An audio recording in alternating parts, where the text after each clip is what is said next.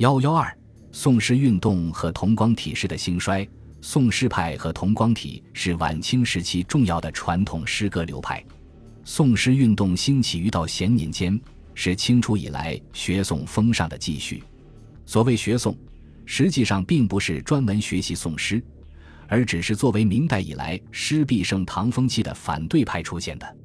他们大体上以杜甫、韩愈、苏轼、黄庭坚为楷模，有以黄庭坚为学习的主要目标。宋诗运动的核心人物是曾国藩，他虽不是宋诗运动的初创者，却对学宋风尚的形成起到了推波助澜的作用。他倡导宋诗运动，在精神上与以他为盟主的桐城中兴颇有相通之处。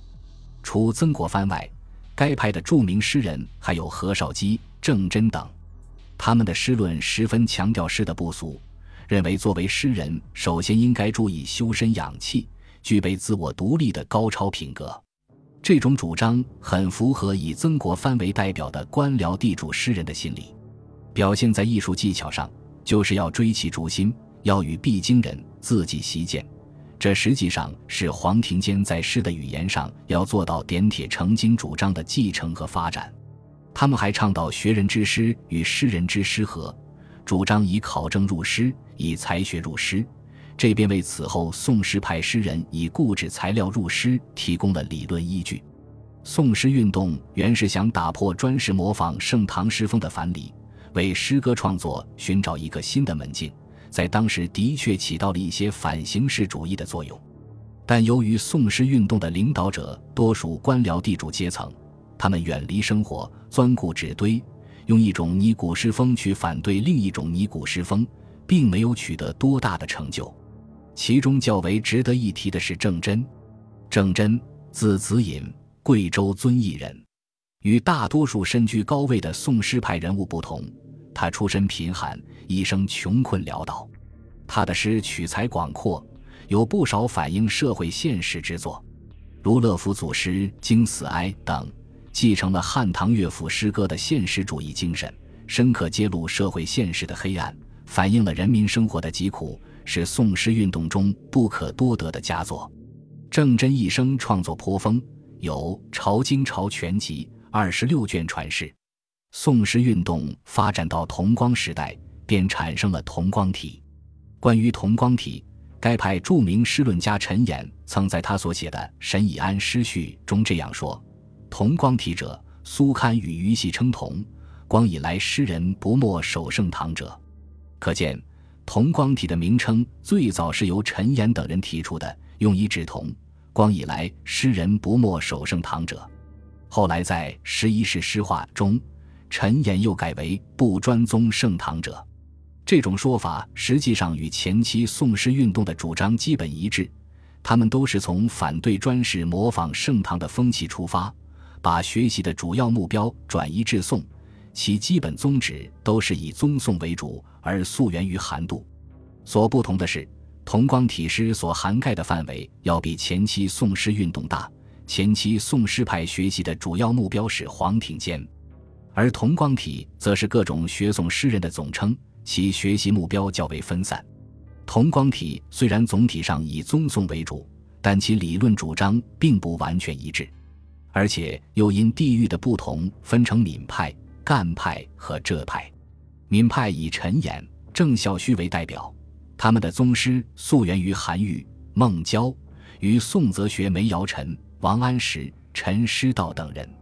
赣派以陈三立为代表，他们师法的主要目标是苏轼、黄庭坚，并兼学梅尧臣。这派以沈曾之为代表，其他还有元昶、金荣敬等人。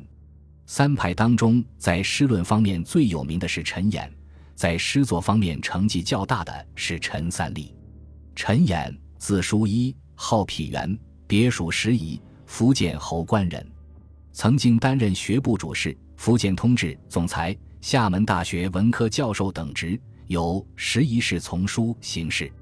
他的《十一世诗话》是同光体的重要理论著作，书中全面阐述了同光体的诗学主张，在当时产生了较大影响。陈寅针对明代以来专事模仿盛唐的拟古诗风，提出了自己的三元说。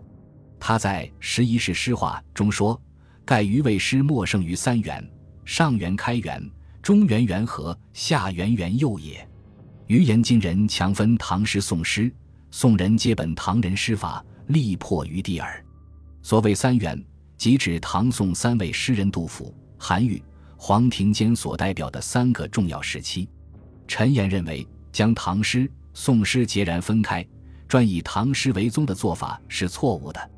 宋诗实际上是承唐人诗法而来的，并且能在继承唐诗传统的基础上有所创新。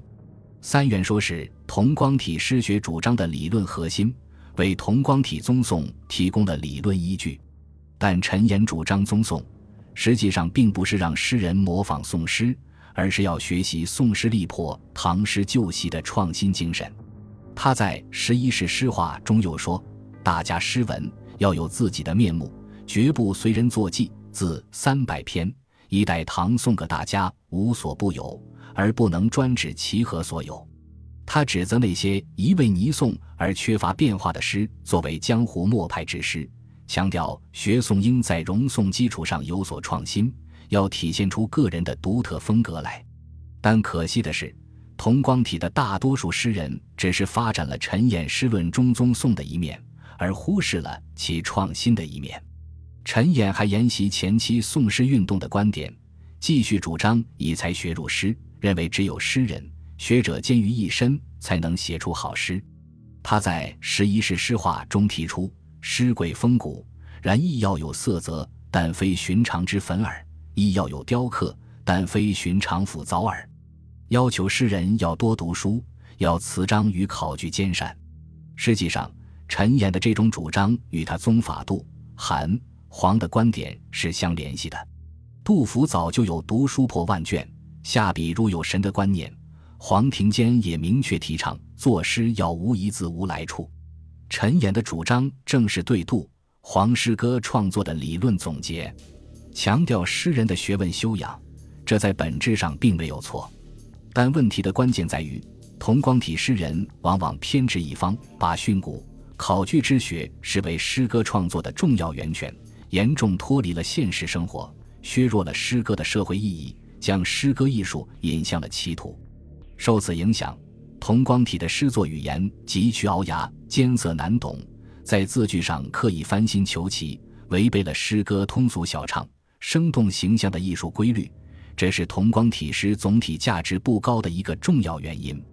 陈三立，字伯言，号三元，江西义宁人，曾任吏部主事，后因帮助其父湖南巡抚陈宝箴推行新政。被清廷革职，此后随父还乡，一心为师。一九三七年卢沟桥事变爆发，忧愤绝食而死。著有《散元精舍诗集》三卷，续集三卷，别集一卷。陈三立特别痛恨帝国主义列强对中国的侵略，他的诗歌有许多反帝之作，如《书感》《孟乐大令出使祭坟旧句》和《答二首》《人日》。次运和一门感旧文等诗都写出了对八国联军入侵的悲愤心情。陈三立还认识到，帝国主义列强之所以敢在中国为所欲为，关键在于清政府的腐败无能。因而，他的一些诗作将矛头直接指向清政府，如《小除后二日闻俄日海战已成作》《短歌寄杨书九》，石杨为江西巡抚，令入红十字会观日俄作战局等诗。既对日俄两帝国在中国挑起战端表示愤慨，又对清政府的愚蠢行径进行了辛辣讽刺。日俄战争，战场却在中国，遭受战祸的自然是中国人民，而此时的清政府却宣布局外中立，诗人对此悲愤不已。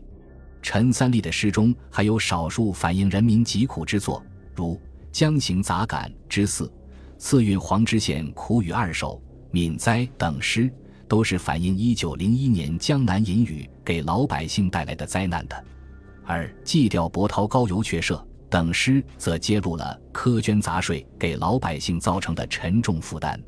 上述诸诗都能与当时社会相联系，具有一定的进步意义。